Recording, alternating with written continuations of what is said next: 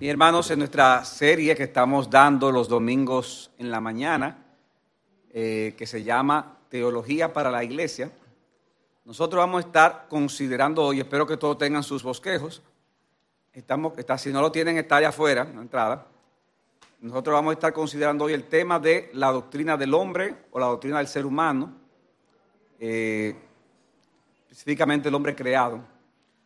Y este, hermano, es un tema de mucha importancia.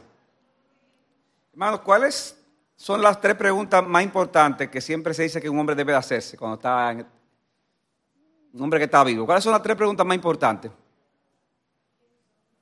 ¿Quién? ¿Quién soy? ¿De dónde vengo? ¿O por qué estoy aquí?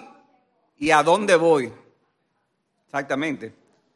Y, y la respuesta a estas preguntas han sido motivo de grandes debates entre filósofos, teólogos, psicólogos, sociólogos. La antropología es la... Trata de responder, perdón, estas preguntas, pero haciendo énfasis principalmente a quién soy, quién soy.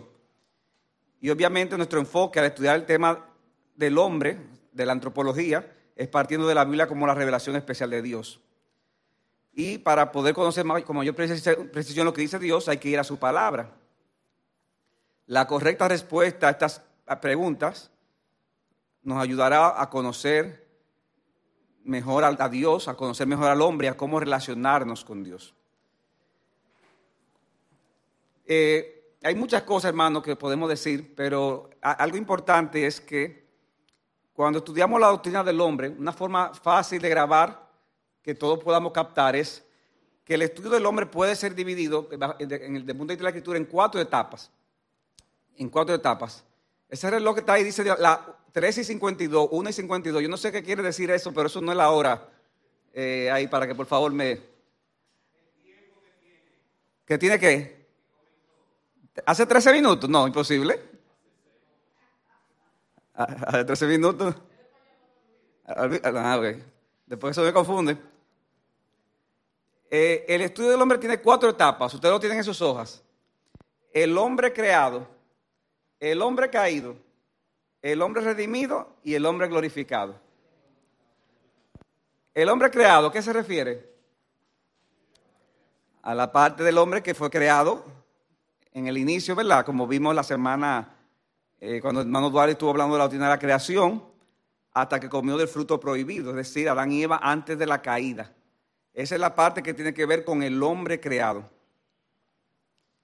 Pero también tenemos el hombre caído. ¿A qué se refiere el hombre caído? Cuando entra la desobediencia del pecado del hombre en Génesis capítulo 3.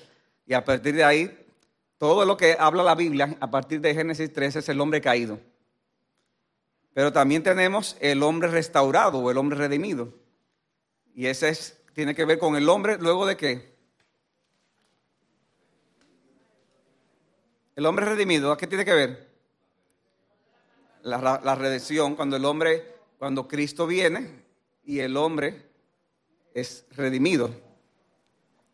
Y finalmente el hombre glorificado, que tiene que ver con el hecho de cuando el hombre ya pasa a la presencia de Dios en espíritu, alma y concluye cuando Cristo vuelva y nuestros cuerpos sean resucitados. Miren qué sencillo. Doctrina del hombre, cuatro etapas. El hombre creado, el hombre caído, el hombre redimido y el hombre glorificado. En esta clase yo quiero concentrarme principalmente en el hombre creado y en la próxima clase se verá el tema del hombre caído, que es la doctrina del pecado. Ya lo del hombre redimido y glorificado es algo que se verá en otras clases bajo otros temas. Yo quiero, hermano, con respecto al tema del hombre creado, que veamos lo siguiente. Primero yo quiero que veamos su origen y condición, luego su diversidad, finalmente sus partes. O sea, que eso es lo que quiero que veamos en el día de hoy. Veamos en primer lugar, ustedes tienen sus hojas, el hombre creado, su origen. Hermanos, ¿dónde está el origen del hombre creado? El origen del hombre creado lo vemos en Génesis capítulo 1, versículos 26 al 31. ¿Quién lo puede leer ese pasaje? Génesis capítulo 1, versículos 26 al 31. Ok. Dice así, Génesis 1, 26 al 31. Entonces dijo Dios, Hagamos al hombre a nuestra imagen, conforme a nuestra semejanza, y señoré en los peces del mar, en las aves de los cielos, en las bestias, en toda la tierra y en todo animal que se arrastra sobre la tierra. Y creó Dios al hombre a su imagen, a imagen de Dios lo creó. Varón y hembra los creó. Y los bendijo Dios y les dijo, fructificad y multiplicaos, llenad la tierra y sojuzgadla, y señoread en los peces del mar, en las aves de los cielos, y en todas las bestias que se mueven sobre la tierra. Y dijo Dios, He aquí os he dado toda planta que da semilla, que está sobre toda la tierra, y todo árbol que hay fruto y que da semilla, os serán para comer. Y a toda bestia de la tierra, y a todas las aves de los cielos, y a todo lo que se arrastra sobre la tierra, en que hay vida, toda planta verde le será para comer. Y fue así. Y vio Dios todo lo que había hecho, y aquí que era bueno en gran manera, y fue la tarde y la mañana, el día sexto. O sea que aquí vemos, hermanos, el primer relato de la creación del hombre. Luego, cuando uno va al capítulo 2, no lo vamos a leer, de los versículos 4 a 25, se nos da un segundo relato. Un segundo relato. Hay personas que han planteado como que si fueran dos eh, historias distintas. Nosotros pensamos que es, el mismo relato, pero con diferentes énfasis. En el capítulo 1 hay un énfasis que es cronológico. Es, toda la creación desde el día primero, primero, hasta, hasta, hasta llegar al día sexto. Eh, en el capítulo 2 vemos que es el énfasis, un énfasis más temático que cronológico vemos al hombre, o sea, es como, eh, ya, ya, lo vimos en general, pero ahora vamos a, centrarnos en lo que pasó realmente en el día sexto con más detalle. Y aquí vemos a un hombre que es creado con necesidades que necesitan ser suplidas en ese sentido. Eh, pero básicamente hay un relato con énfasis diferentes. por eso lo que se dice del hombre en el primer relato es muy limitado, pero en el segundo relato vemos que es más detallado. Eh, y tiene propósitos distintos. El, propósito del primer relato es que veamos el origen de la creación. El origen de la creación. En el segundo, relato nos habla para que veamos el origen del pecado. Por eso es que en el segundo relato se habla de que no solamente la creación del hombre y la mujer, sino del árbol de la ciencia del bien y del mal, del árbol de la vida, el huerto, etc. Pero que era que para conectarlo entonces con Génesis capítulo 13 y hablar del origen del pecado. Por eso es que hay una fuerte conexión entre los capítulos 2, 3 y 4 del libro de Génesis. Otra cosa, hermano, que vemos eh, en, el texto de Génesis 1.26, que Dios crea al hombre a su imagen y semejanza. La palabra imagen y semejanza, a nuestro entender, son sinónimos, eh, aunque hacen ciertos énfasis distintos, pero al final son sinónimos, ya que la imagen, ¿qué es la imagen? Es la representación de algo es la representación de algo. Cuando la Biblia dice que somos hechos a imagen de Dios, nos habla de que nosotros somos en un sentido los representantes de Dios en la tierra. Hay un sentido en que todo ser humano, por ser ser humano, es un representante de Dios. Puede ser un buen representante o un mal representante, pero al final es representante de Dios. Y la palabra semejanza tiene entonces el mismo significado, ya que ese concepto hace referencia a que nos, parecemos a Dios. Nos parecemos a Dios. A diferencia de los animales, nosotros nos parecemos a Dios. Nosotros tenemos un sentido de identidad como lo tiene Dios. Nosotros tenemos una dimensión estética que no la tienen los demás animales. Una forma de relacionarnos perdón, distintas al resto de la criatura y que se asemeja a Dios. Tenemos otras cualidades que nos hacen ser inclusive eh, vicerregentes de Dios en la tierra.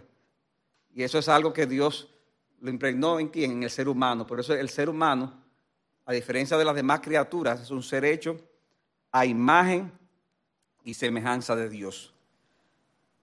Pero hermanos, Dios no solamente eh, crea al hombre, ya hemos visto el origen y vemos esa condición, fue hecho a imagen y semejanza de Dios, sino que en segundo lugar nosotros vemos la diversidad de la creación del ser humano.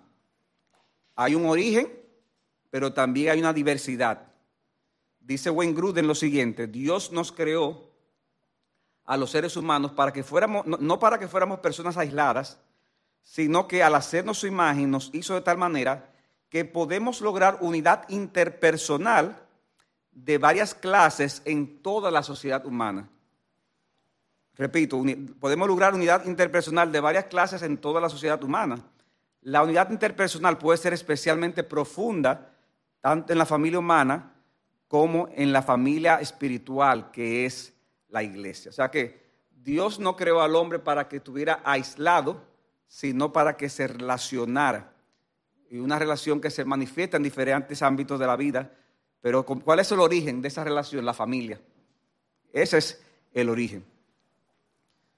Dios crea a Adán, ustedes recuerdan el relato, no vamos a leerlo por falta de tiempo, y a pesar de que está en un huerto perfecto, siendo él perfecto, con clima perfecto, todo perfecto, y sin embargo había algo que no, no llenaba su necesidad, y era que él necesitaba a alguien que fuera como él, pero al mismo tiempo que fuera diferente a él.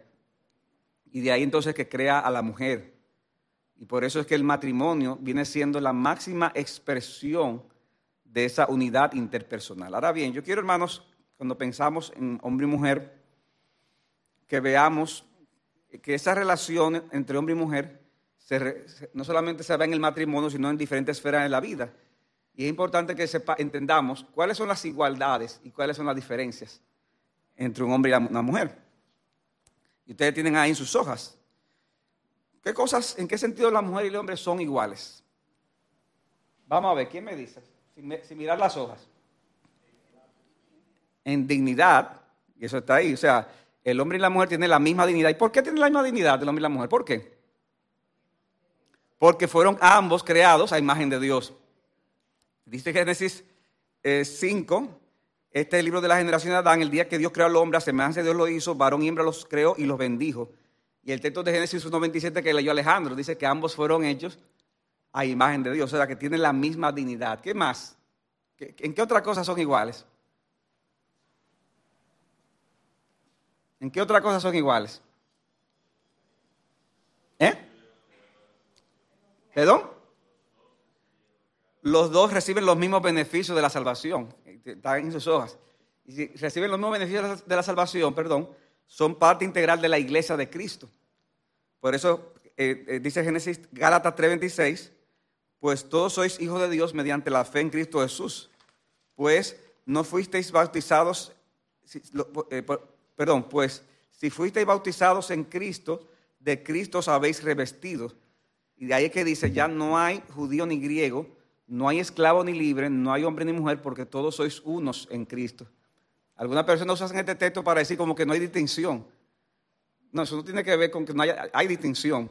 Lo que está diciendo es que en cuanto a, los beneficios de la redención, eso no, no, tiene que ver con condición eh, sexual, ni condición social, nada. O sea, no hay judío ni griego, pero sabemos que sí, que habían judíos y griegos. No hay esclavos ni libres, bueno, pero había esclavos y libres. Pero en cuanto a los beneficios de redención, todos somos uno. Y en ese sentido que dice, no hay varón ni mujer, porque todos somos unos en Cristo. Y también algo interesante es que ambos dependen el uno del otro para su existencia. Ambos dependen uno del otro para su existencia. ¿Qué dice Pablo en 1 Corintios 11, del 11 al 12? Sin embargo, en el Señor, ni la mujer es independiente del hombre, ni el hombre es independiente de la mujer. Porque así como la mujer procede del hombre, ¿recuerdan de dónde salió Eva? De la costilla de Adán. También el hombre nace de la mujer. O sea que no hacemos nada, ¿verdad? Con que eso se hubiera quedado ahí. Todo hay, una, hay, una, hay una conexión uno al otro. Y dice, y todas las cosas al final proceden de Dios. O sea que en ese sentido, hombre y mujer son iguales. Ambos fueron creados por Dios a su imagen.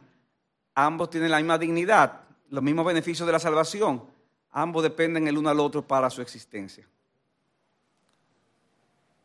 Pero no solamente debemos enfatizar lo que son las similitudes, sino también las diferencias. Y esa es la parte como que en esta época, como que no se gusta hablar mucho en esta época, de la, de diferencia de un hombre y una mujer.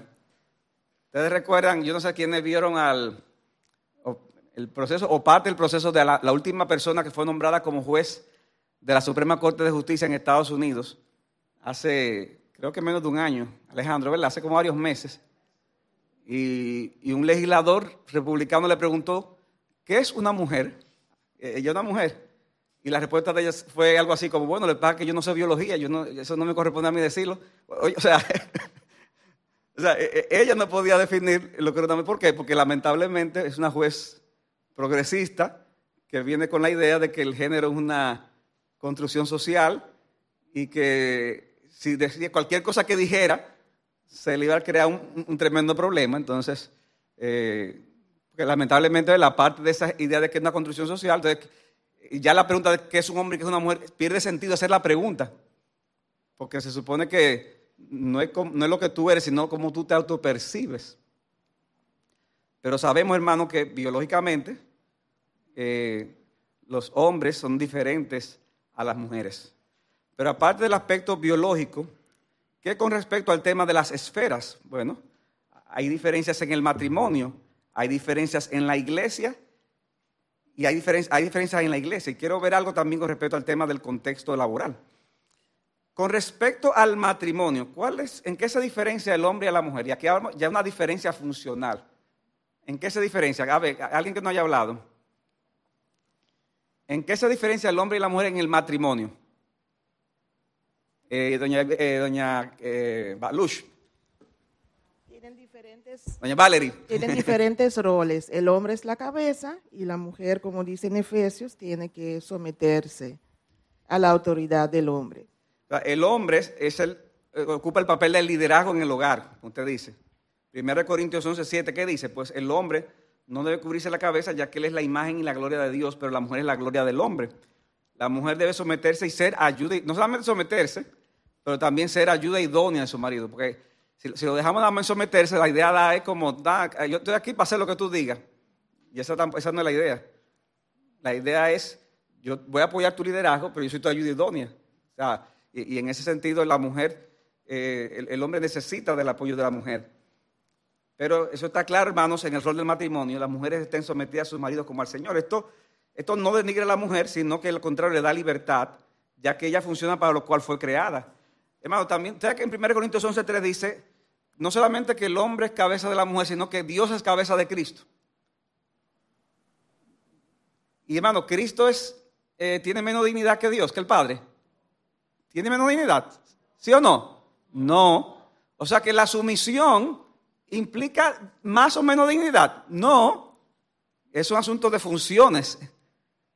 Y así como Cristo se somete al Padre, pero ambos son Dios, la mujer se somete al hombre, pero los dos son iguales en, dignidad delante de Dios.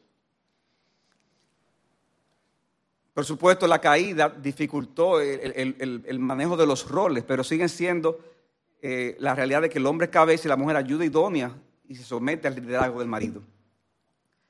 Y en la iglesia, ¿cómo se diferencian los roles de hombre y mujer? A ver, ¿quién me dice? En la iglesia.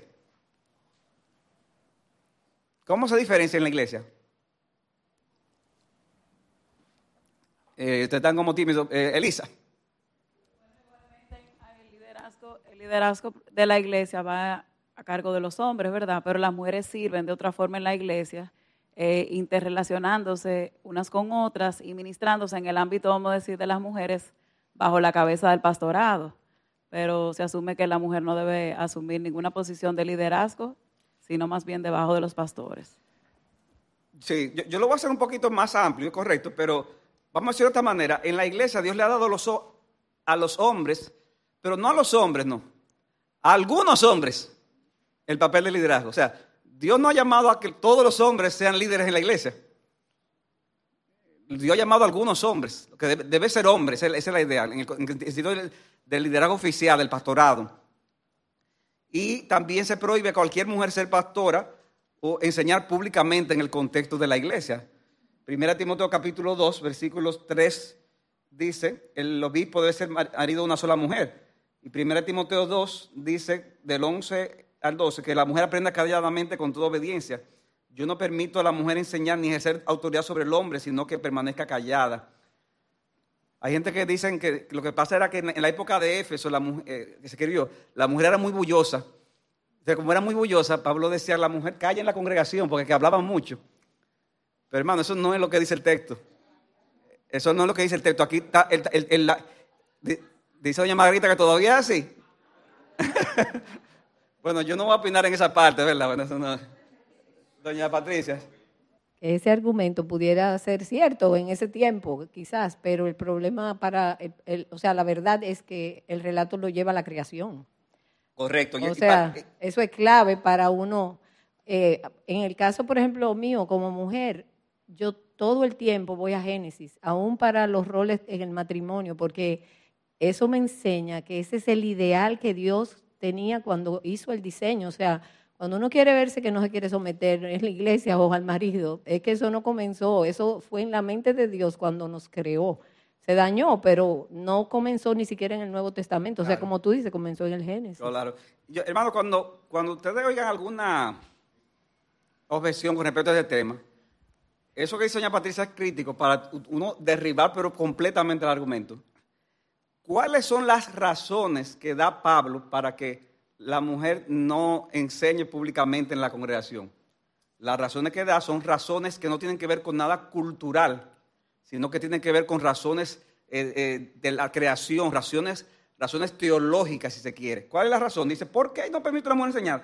Porque Adán fue creado primero, después Eva. Y, Eva no, y Adán no fue el engañado, sino que la mujer siendo engañada completamente cayó en transgresión. O sea, él da razones que tienen que ver con la creación y con la caída. Y mientras el mundo sea mundo, todos los seres humanos están ligados a la creación y la caída porque todos venimos de ahí. ¿Me entender? Entonces, ahí, hermanos, e- eso de por sí es, si ese fuera el único texto en la Biblia, hermanos, ese, texto fuera completamente contundente con respecto a ese tema. Penosamente, muchos círculos, inclusive muchas iglesias cristianas, yo no sé qué es lo que hacen con este pasaje y, y- se violenta a algo que está claramente definido en la palabra de Dios. Y como decía, hermanos, esto es algo que ni siquiera es que, ah, que los hombres sí, las mujeres no. No, porque ni siquiera todos los hombres están llamados a enseñar. Para un hombre que está llamado a enseñar tiene que tener dónde enseñanza, tiene que tener cierta cualidad. O sea que la mayoría de los hombres tampoco enseñan públicamente en la iglesia, ni son pastores. Y eso no lo hace menos hombre que, los pastores que dirigen. Entonces, es importante tener claro ese argumento. Y en el contexto laboral, ¿qué podemos decir ahí en el contexto laboral? ¿Tienen las eh, mujeres que someterse a los hombres en el contexto laboral? Yo veo alguna gente que dice que sí y otra como que no.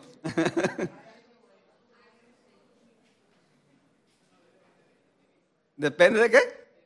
¿De quién dirija? Alejandro. La mujer, la mujer lo que tiene que someterse a su marido, no es a todos los hombres. Entonces, en el contexto laboral, es bueno, si el jefe es hombre, se tiene que someter por el hecho de ser jefe, pero si Claro. es una mujer, se tiene que someter a esa mujer también. Claro, Igual si fuera al revés, si es un hombre y la jefa es mujer, entonces Claro, en claro. se tiene que ¿Te someter. imaginas? Yo mujer. tengo- ahora mismo yo tengo una jefa. Si, yo no tengo que someterme. ¿Usted se imagina que yo, jefa, mire. Hermanos, eh, es que en, la- en el contexto laboral, Dios no ha establecido eh, reglas en relación a, a la relación hombre-mujer. Lo que la Biblia sí enfatiza es que la prioridad de la mujer es, si tiene familia, es, que, es atender a su, a su- marido. Esa es la prioridad. Pero si por alguna razón esa mujer tiene que trabajar eh, o es soltera, por ejemplo, la Biblia no le pone, el, el- no pone límites en ese sentido al puesto. De hecho, uno ve que en Proverbio 31, la mujer de Proverbio 31, digamos que tenía siervos, había siervos en la casa. Esos siervos tenían que someterse ¿verdad? a lo que dijera ella como, como la, la, la mujer de la casa, por decirlo de esta manera. Pero sí es importante enfatizar, porque este, este es el tipo de cosas que eh, uno puede decirlo, pero, pero hay que clarificar el hecho de que cuál es la prioridad de la mujer desde el punto de vista bíblico. Si en tu realidad es otra, gloria a Dios, hazlo para el Señor, bien, pero la prioridad es en el hogar. Pero si Dios te pone en una posición de autoridad, debe de ejercerla, con una correcta actitud, obviamente, ¿verdad? Porque hay mujeres que mandan como si fueran machos. De hecho, hay, bueno, yo no quiero tampoco sonar, pero hay algunas mujeres que, atento que son jefas, son peores que muchos hombres. Eh, algunas. Y en ese sentido hay que tener cuidado con esa actitud con que uno hace las cosas. ¿Algo, algo que añadir ahí? Sí, Elisa. La autoridad de tu esposo, quizá uno debería considerar cambiar de trabajo, porque aunque sea trabajo, quizá tú no deberías, o sea, el rol sigue siendo el mismo, mi esposo está primero. Y si hay una... Pero, pero ¿cuál es tu...? No, no entendí la idea. que si de alguna forma, o sea, cuando uno entra al campo laboral, hay cosas que ya salen de la mano de, de algunas cosas que ya no dependen de ti, sino que tú te tienes que someter. Pero si en algún momento esa autoridad Ah, del trabajo compitiese con la autoridad de tu esposo, entonces uno debería quizá considerar Claro, un claro. cambio de trabajo. Claro, claro, correcto. O sea, toda mujer tiene que cuestionarse a sí mismo si realmente, cuando está en un trabajo, si, si, si, puede manejar el trabajo y al mismo tiempo lo que son sus, sus principales responsabilidades. Eso es correcto, sí. Bien, la última parte, hermanos, eh, porque el tiempo va avanzando, es, y acuérdense, hermanos, esto es un estudio general, sus partes. Ya hemos visto la identidad, hecho a imagen de Dios, las diferencias, hombre y mujer. ¿Cuáles son las partes en que está compuesto el ser humano? Eh, y hermano, esto va a ser por arribita, no, no, no vamos a entrar en mucho detalle, pero hay algunos que hablan de- del hombre como constituido de cuerpo, alma y espíritu. Eh, el pastor David Barceló menciona en un artículo lo siguiente, citando a Ed Welch, dice que esta idea tripartita de la persona la popularizó un señor llamado Clyde Narramore a finales de los años 50 con un anuncio de que si tú tienes un problema físico, debes de ir al médico. Si tienes un problema espiritual, debes de ir al pastor. Y si tienes un problema del alma, debes de ir al psicólogo. Pero hermano, nosotros entendemos por la enseñanza, por la Biblia, que lo más consistente es decir que el hombre está compuesto básicamente de dos partes, una parte material, que es el cuerpo, y otra parte inmaterial, que a veces se le llama alma y a veces el espíritu. O sea que, que en nuestro concepto, hermanos, en nuestra convicción, alma y espíritu son términos intercambiables. Nosotros vemos pasajes en la Biblia donde se ve de una manera intercambiable. Ustedes lo tienen en sus hojas ahí, de manera que vamos a seguirlo en las hojas para ir un poco más eh, en el tiempo.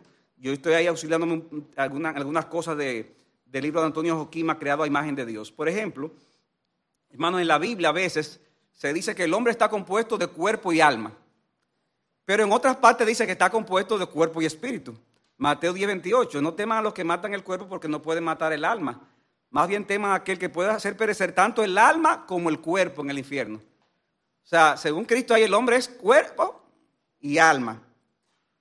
Sin embargo, dice Pablo en 1 Corintios 7, 34, que la mujer que no está casada y la virgen se preocupan de cómo agradar al Señor para ser santas tanto en cuerpo como en espíritu. O sea, en uno dice cuerpo y alma, aquí dicen cuerpo y espíritu. Pero ¿y el alma entonces? Eh, hay, una forma intercambiable. El dolor interno, hermanos, en la Biblia se relaciona tanto con el alma como con el cuerpo, como con el espíritu. Juan 12, 27, dice Cristo, mi alma se ha angustiado. ¿Y qué diré? Sálvame de esta hora, Padre. Para esta hora he llegado. Dice, mi alma, dice Cristo, se ha angustiado. ¿Qué fue lo que se angustió? El alma. Pero dice Cristo, sin embargo, más adelante, en el capítulo 13, que habiendo dicho esto, se angustió en espíritu. Ahí mismo, en el, en el- capítulo siguiente. Por fin, ¿fue el alma o el espíritu que se angustió? La respuesta es sí. ¿Fue el alma o fue el espíritu? Sí. Porque ¿qué es intercambiable. O dice 2 de Pedro 2.7, hablando de Lot, dice que su alma se atormentaba. Pero ¿es alma o es espíritu? Sí. Eso mismo, es alma y espíritu. O Hechos 17, 16, dice Pablo cuando esperaba en Atenas, dice que su espíritu se enardecía dentro de sí. Por otro lado, la salvación en la Biblia se asocia tanto al alma como al espíritu. Santiago 1.21 dice, por lo cual desechando toda inmundicia y el resto de malicia, recibid con humildad la palabra implantada que es poderosa para salvar vuestras almas. ¿Qué, qué- qué salva la palabra? ¿Nuestras qué? Nuestras almas. Sin embargo, dice 1 Corintios 5.5, entregate a Satanás para la destrucción de la carne, a fin de que su espíritu sea salvo en el día del Señor. ¿Qué, qué es lo que se va a salvar? El espíritu. Pero dijo alma en el otro. ¿Es alma o es espíritu? Eso mismo, es que, es que términos intercambiables. Y esto es importante. La muerte en la Biblia es descrita a veces como la partida del alma. Pero a veces también es descrita como la partida del espíritu. O sea, ¿qué pasa cuando alguien muere? Dice en la Biblia que el alma sale. Génesis capítulo 35, versículo 16 dice, ustedes lo tienen en sus hojas, entonces salieron de Betel y cuando aún faltaba cierta distancia para llegar a Efrata, Raquel comenzó a dar a luz y tuvo mucha dificultad en el parto. Y aconteció que cuando su alma partía, dice en paréntesis, pues murió, lo llamó Benoni, pero su padre lo llamó Benjamín. O sea, cuando Raquel dio a luz a Benjamín, ¿qué pasó? Que ella estaba muriendo. ¿Y cómo se describe la muerte de, Raquel? Que su alma salió, se salió. ¿Qué fue lo que se salió? Su alma. Sin embargo, en Mateo 27, 50 dice, entonces Jesús, clamando otra vez a gran voz, exhaló el espíritu. El espíritu. O como dice también Hechos 7:59, que mientras apedreaban a, apedreaban a Esteban, él invocaba al Señor y decía, Señor Jesús, recibe mi espíritu. Pero ¿y por qué no su alma? Si, si, el alma es lo que quita la vida. ¿Y por, qué, el- ¿Y por qué el espíritu y no el alma? Porque son términos intercambiables, alma y espíritu.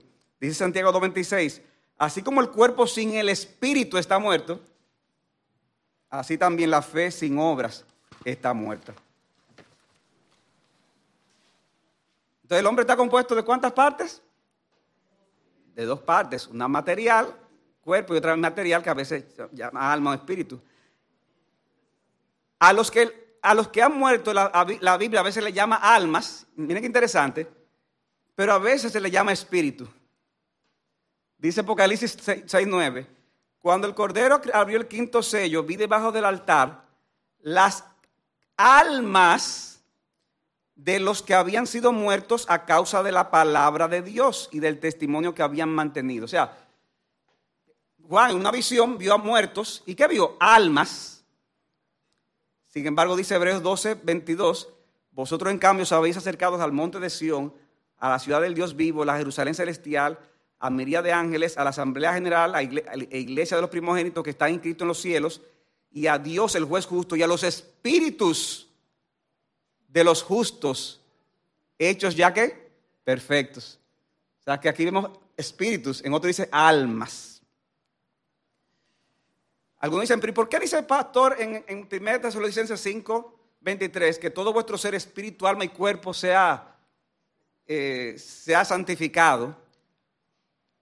Eh, también en Hebreos capítulo 4, versículo 12, dice que la palabra de Dios eh, eh, es una espada que penetra hasta el alma y el espíritu.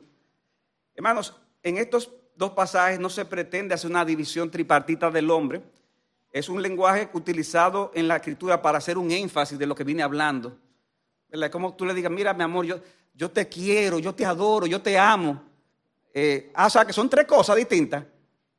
No, no, no. O sea, usted le está expresando el amor en tres formas diferentes. Pero es el mismo amor. Es, es, es, un énfasis que usted está haciendo. Es como dice Mateo 22, 37 y Mateo 12, 30. Dice que amarás al Señor tu Dios con todo tu corazón, con toda tu alma, con toda tu mente y con toda tu fuerza. O sea que son cuatro, son cuatro cinco. No, esa, no es la idea. Es, es, es un énfasis que quiere hacer, eh, que, que, se hace con respecto al tema de cómo uno debe de amar a Dios. Como dice Gruden, es mucho entender mejor, es mucho mejor entender que Jesús está apilando sinónimos generales para hacer énfasis y demostrar que debemos amar a Dios con todo nuestro ser. De la misma manera, en 1 Tesalonicenses 5:23, Pablo no está diciendo que el alma y el espíritu sean entidades distintas, sino simplemente que llamemos como la llamemos a nuestra parte inmaterial, él quiere que Dios continúe santificándonos por completos para el día de Cristo. O sea que hay una parte material, el cuerpo, hay una parte inmaterial, alma o espíritu. Hermano, debemos tener cuidado como quiera de, no hacer una, una dicotomía entre el cuerpo y el alma. Eh, y eso a veces puede suceder, hermanos, eh, cuando estamos ante una persona que ha muerto, por ejemplo. ¿Usted ha visto una persona que está muerta y que usted se, dice, mira, él no, eso, él no está ahí, él, él está en otro lugar? En un sentido sí, es verdad, pero también está ahí, porque ese es su cuerpo. Porque el ser humano es cuerpo y alma. Y cuando nosotros fuimos creados, fuimos creados en cuerpo y alma. Cuando pecamos, pecamos en cuerpo y alma. Cuando Cristo nos redimió, nos redimió en cuerpo y alma. Y por eso cuando seamos glorificados, seremos glorificados en cuerpo y el alma. Nosotros somos lo que somos porque fuimos creados en cuerpo y alma. Este entendimiento, hermanos, de que el hombre es una parte material, una parte inmaterial, entiendo que nos ayudará también mejor a tratar con los problemas del hombre. Como yo mencionamos, a veces, cuando se habla de un hombre tripartito, a veces se defiende el hecho de que, que hay enfermedades que son del cuerpo, que la trata el médico, enfermedades del espíritu, que la trata el consejero, eh, o psicólogo, o consejero cristiano, y, perdón, el, el espíritu que la trata el pastor, el consejero cristiano, y las enfermedades del alma que la tratan los eh, especialistas, psicólogos, etcétera. Cito de nuevo aquí a David Barceló, dice él, parece lógico, dice David Barceló, tres partes de personas, tres tipos de problemas para tres profesionales. Pero es esta la verdad bíblica. Existe un área inmaterial de la persona que esté desconectada de las escrituras. ¿Quién decide lo que es psicológico y lo que es espiritual?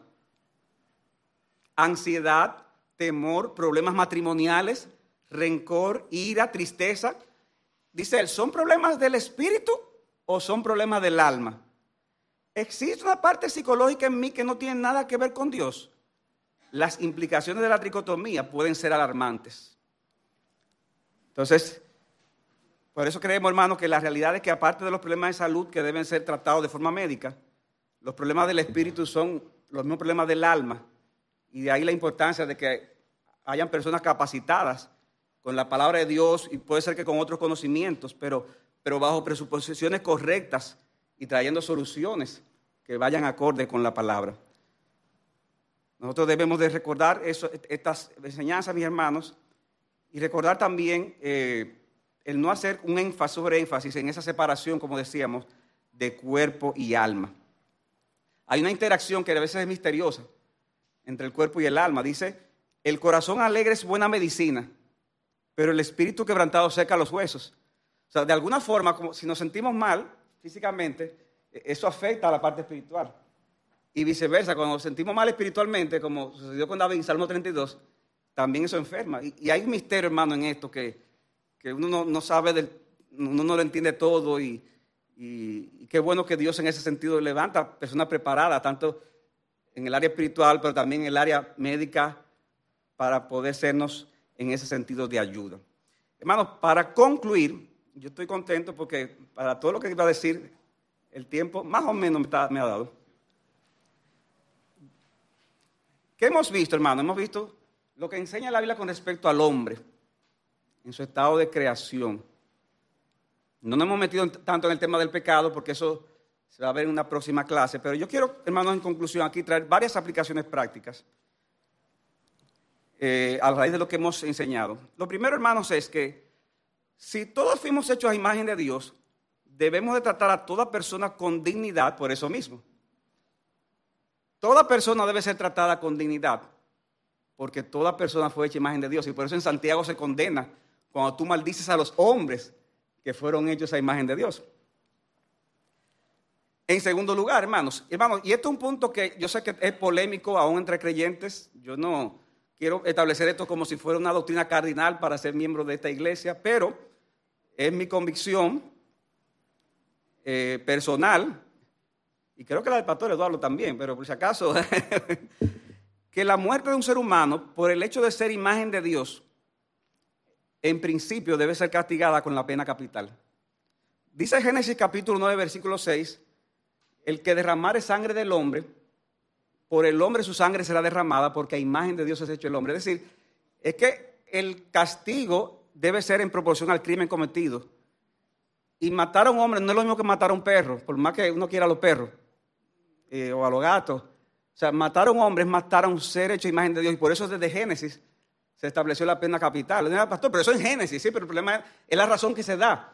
La razón que se da es porque fue hecho imagen de Dios. Y todavía al día de hoy el hombre es hecho imagen de Dios. ¿Ustedes recuerdan en, el ladrón que estaba en la cruz? Con los dos ladrones. ¿Qué le dijo un ladrón al otro? Se estaba burlando de Cristo. ¿Y qué le dijo? Mira, tú no te sientes mal por eso que este hombre ha hecho. Nosotros estamos aquí, es decir, cumpliendo la pena capital porque nuestro, lo que hicimos mereció esto que estamos haciendo. O sea, ¿qué, ¿qué está haciendo este ladrón? Reconociendo que por lo que hicieron se merecían la pena de muerte. Sabemos, hermano, que esto obviamente se, puede, se mal aplica, se tergiversa. No, estamos entrando en eso. Estamos diciendo que en principio, en un sistema justo, la muerte de un ser humano por ser hecho imagen de Dios debería ser castigada con la pena capital. Yo estoy seguro que muchas cosas bajarían en cuanto a la criminalidad. En tercer lugar, si el hombre fue hecho imagen de Dios, debemos de ver el aborto como una práctica criminal. ¿Qué es el aborto? Es una práctica criminal. Y yo he escuchado aún a creyentes como que se dejan confundir con el tema de las tres causales. No, porque yo estoy en contra del aborto. Yo lo que estoy a favor es de las tres causales. y, y, hermano, eso, eso, es una agenda engañosa. Que se, en todas las partes del mundo eh, se comienza con las tres causales, después se sigue con las la, la tres primeras semanas, después se sigue con la, la que sí o qué, y después entonces el aborto libre. Al final, hermanos, el hombre fue hecho imagen de Dios. ¿Y dónde comienza eso? Comienza en la concepción. En la concepción el hombre fue hecho imagen de Dios. El castigo debe ser contra el que hizo lo malo, si fue una violación, pero, pero el hombre está hecho imagen de Dios. El aborto debe ser visto como una práctica criminal. En cuarto lugar, si el hombre es hecho imagen de Dios, nosotros debemos de ver lo absurdo y pecaminoso que es el prejuicio racial. Hermano, no hay nada tan absurdo que el racismo. Que tú eres blanco y que yo soy negro, que yo soy indio, que yo soy... Al final, todos fuimos hechos a imagen de Dios, con la misma dignidad. El prejuicio racial es tan pecaminoso, hermanos, como las demás cosas que hemos mencionado. Y finalmente, ya para concluir, si el hombre fue hecho a imagen de Dios y Dios creó hombre y mujer, entonces debemos recordar que el terreno exclusivo para las relaciones sexuales es el matrimonio heterosexual y monógamo de dos personas que son biológicamente hombre y biológicamente mujer. Honrosos sean todos el matrimonio el hecho conyugal sin mancilla, pero los adúlteros y fornicarios los juzgará Dios. Bien, hermanos, con esto terminamos entonces la doctrina del hombre y espero, hermanos, que estas cosas sean de bendición para cada uno de nosotros.